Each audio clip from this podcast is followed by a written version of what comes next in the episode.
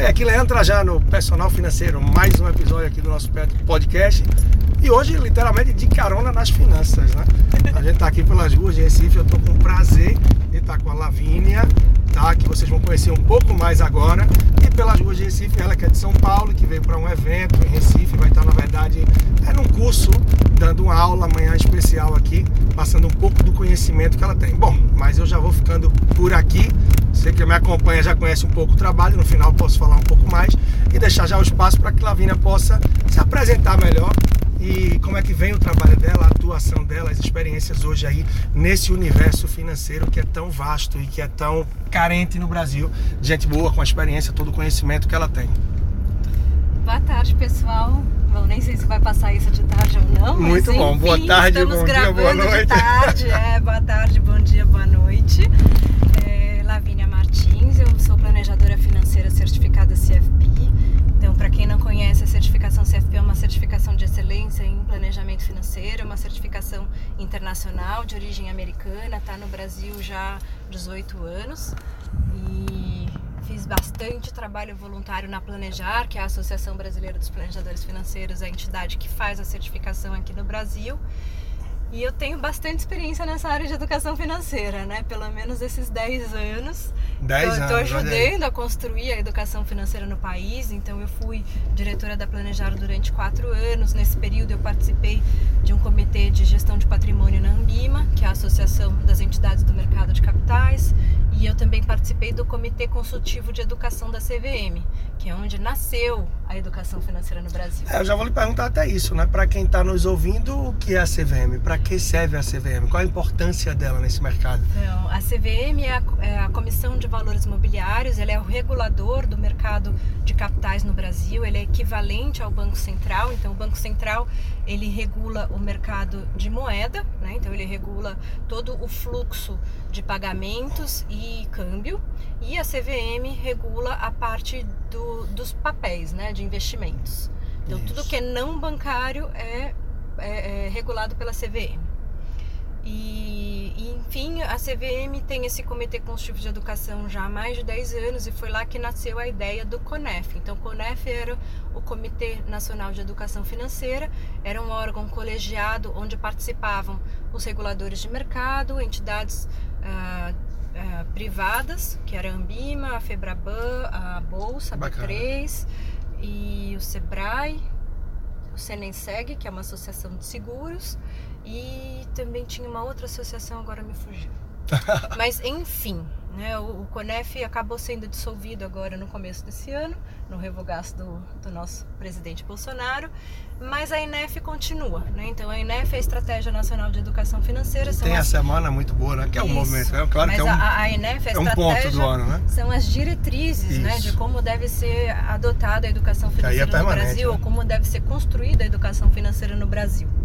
Então, eles atuam em várias partes, né, em várias áreas, e uma delas é estabelecer as diretrizes de como implementar a educação financeira nas escolas. Importantíssimo. Então, ah, desde o ano passado, já janeiro de 2018, a, a CNBB, é isso? É, Isso, isso. a, como é que a CNBB gente fala? É, Agora a gente.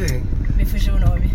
É, é, a- são as diretrizes da, da educação básica no Brasil. LDB não, Não. Lei de Diretrizes e Bases, enfim, agora Me fugiu o nome, mas enfim. é- é- tem a- procurado a regulamentar e educação- fortalecer a educação financeira Exatamente, a educação na grade, financeira né? já entrou na, na- nessas diretrizes, né? Então ela já é obrigatória, as escolas estão se adequando, né? Elas precisam é, inserir o conteúdo de educação financeira até o ano que vem. Então elas tinham esses dois anos para se adequar e a partir do ano que vem já é obrigatório. Todas as escolas devem oferecer conteúdo de educação financeira na grade. É, não ainda como uma disciplina de educação financeira na grade, mas elas devem é, trazer o conteúdo na grade de alguma forma, né? Isso, de Transversal. forma transversal, isso. É Isso. chamado de forma Já transversal. é uma porque- conquista, né? Mas eu acho uma pena que não seja ainda uma disciplina mais Sim. efetivamente, né? Mas já é uma conquista, né? Então, exatamente. Eu também acho que a gente deveria ter a disciplina de educação financeira, mas o pessoal do Ministério da Educação, que, enfim, participou desse trabalho de construção e de inserção da, da educação financeira na, nas escolas, eles acham que eles não queriam que tivesse mais uma matéria, então por isso foi criado essa, é, o conteúdo de educação financeira para ser inserido em qualquer uma das Sim. matérias. Então, educação financeira pode ser trabalhada nas matérias que já existem: português, matemática, história, geografia, é, ciências. Cada, cada matéria vai dar o seu olhar, né? E os professores têm a liberdade trazer, de, de né? criar em cima do conteúdo. E o conteúdo foi desenvolvido pela AEF Brasil, que é a Associação Brasileira de Educação Financeira. É é uma entidade mantida pela Bolsa, pela B3 e pela Ambima. E eles estão agora trabalhando no, no desenvolvimento dos professores, né? Porque inserir a educação financeira É. nas escolas passa pelo Isso é- treinamento dos é, professores. isso é básico. É até Se os alinhamento com. professores não, não souberem o que eles precisam falar em sala de aula, Perfeito. não acontece. É, uma coisa a gente até, bom, tava prazer uma tarde aí conversando, conhecendo melhor, é, desvirtualizando com a Lavínia, já que há um tempo a gente se conhece de redes sociais e tal, e eu tava contando um pouco ela, da minha história para ela aí, falando quando eu tive no Timor-Leste. Um dos trabalhos que eu tinha no Timor-Leste, entre tantos, era é, multiplicar, reproduzir a língua portuguesa, não é que foi extinta do Timor. Então nosso trabalho era de ajudar na formação de professores, porque não adiantava ah, ir direto no aluno. Então a mesma coisa, não adianta É ir isso. direto no aluno, tem que ir nos multiplicadores para que eles tragam então, tudo isso, É, né? o gargalo hoje é formar multiplicadores, né? Como a gente é, educar os nossos professores para entregar a educação financeira nas escolas. Então, esse é o trabalho que a AF Brasil está desenvolvendo. um grande desafio. E você falava também, a gente conversava há pouco aqui no bas- bastidores, né, pré é, podcast, sobre os tabus, né, que é se falar de educação financeira no Brasil. Vamos parar aqui que a gente já está perto de chegar no destino, rapidinho, Sim. só pra gente aos poucos e é, o tabu que é, né, falar de educação, na, na verdade falar de dinheiro. O que é que você tem visto nesses 10 anos de atendimento? O que é que mais te chamou a atenção? Se tem algum caso que você pode compartilhar?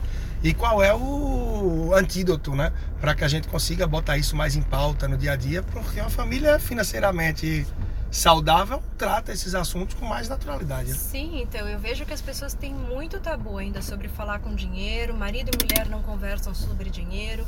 Marido e mulher não conversam com os filhos sobre dinheiro. Então, assim, tem muitas questões, né? As pessoas têm muito. As pessoas falam de sexo na mesa do jantar, mas não falam sobre dinheiro. Verdade. Então, a gente precisa quebrar esses tabus. E como é que a gente quebra eles? É falando. Né, é abordando o assunto cada vez mais. Então, estava contando como eu já faço isso há muito tempo, para mim é muito natural. Né? Eu já não sei mais quantos clientes eu já atendi, eu perdi a conta do número de clientes que eu atendi já. Então, eu chego e eu falo, e muitas vezes eu preciso me policiar para falar de uma forma mais leve, para não ferir os- É. as crenças do cliente. Até né? para que eles, pouco a pouco, principalmente quando é um casal, né? Passe a colocar isso na pauta. Porque eu já tive vários casos. E não, o dia da gente falar de dinheiro é terça-feira, 9 horas da noite. Mas aí chega 9 da noite, é hora de jornal, ou ele, ela disse que tá cansado. Então, assim, passa a ser mais natural e tranquilo quando não tem hora, quando surge vem, Sim. como de qualquer outro assunto. Ó, e aí, vamos sair hoje? Não, tô cansado, não sei o que. Eita, viu isso que aconteceu? E aí o tabu vai caindo, a naturalidade vem vindo e vão surgindo os planos, os sonhos, os desafios. Onde é que a gente pode otimizar a relação com o dinheiro, né? Para poupar mais. É um tabu muito grande. Né? É, eu acho que assim é importante justamente a gente trazer a ótica do planejamento financeiro, né? Eu costumo dizer que planejar é pensar antes de fazer. Perfeito, então, desde que a pessoa tenha sonhos, ela sabe o que ela quer construir para a vida dela, fica cada vez mais fácil abrir mão de desejos de consumo hoje para conseguir construir reserva financeira para realizar os objetivos de vida. E quando o casal conversa sobre isso, ele consegue criar estratégias para construção patrimonial em conjunto. E, E, aliar colocar os sonhos, né? Sim, Porque às vezes um e- tem um sonho, o outro tem outro, e quando dá a largada, cada um puxa para um lado, e aí a Não, corda então, estoura. e é, impre- é imprescindível de que exista espaço para o sonho dos dois e para os sonhos em comum. Né? Então, Perfeito. o casal precisa construir as- os desejos de cada um e os desejos em comum. Perfeito, isso é fundamental, né? Para ter uma. Aí perde o lado financeiro, né? A É, parte disso. É para ter uma é- saúde, uma vida, uma individualidade também. Exatamente, é respeitar a individualidade de cada um e também é construir em conjunto. Perfeito. É isso que tem que ser mesmo. Bom, a gente foi abordando aí alguns assuntos. O bom era que fosse muito mais longo, mas foi só um start aí. Para você que por acaso não conhecer ainda o trabalho da Lavínia, ou que não conhece o meu e está ouvindo também de outra forma, para me encontrar é muito fácil. A principal rede que eu tenho hoje é arroba personal financeiro lá no Instagram. Tá? Mas você pode procurar também qualquer plataforma de podcast através de Leandro Trajano tá? O canal no YouTube, você procura por Leandro Trajano também ou leandrotrajano.com e aí você vai ter acesso a tudo lá no link da bio do Instagram e sempre as ordens aí. E você, Lavínia, como é que pode se encontrar então? Bom, vocês podem me encontrar no Instagram, é, finanças underline pessoais, Lavínia Martins. Eu tenho um blog também, é www.laviniamartins.com.br e o site da minha empresa é www.fluxo, uh, fluxopf.com.br. Pronto, então a partir do Instagram talvez seja mais fácil, né? Sim. Arroba finanças, underline pessoais. Isso. E tem o site laviniamartins.com.br e o da Fluxo também? fluxopf.com.br. Bom, e aí vai ter muito, né? Experiência não falta. A Lavínia, certamente, eu acompanho há muito tempo o Instagram dela, é riquíssimo de conteúdo. Então, sem dúvida, para você que está nos ouvindo, quer crescer, quer ter mais ideias, abrir a mente nesse sentido, vai fundo que tem muita gente boa na internet, tem muita gente com conteúdo bacana e Lavínia sem dúvida é uma das pessoas que é uma referência muito positiva aí para você que quer crescer e se desenvolver no seu dia a dia financeiro, tá bom? Então um grande abraço, até a próxima e esteja sempre por aqui rodando nesse podcast semanalmente, domingo, terças e quintas tem episódio novo no ar e de vez em quando tem extra também. Um grande abraço e até a próxima.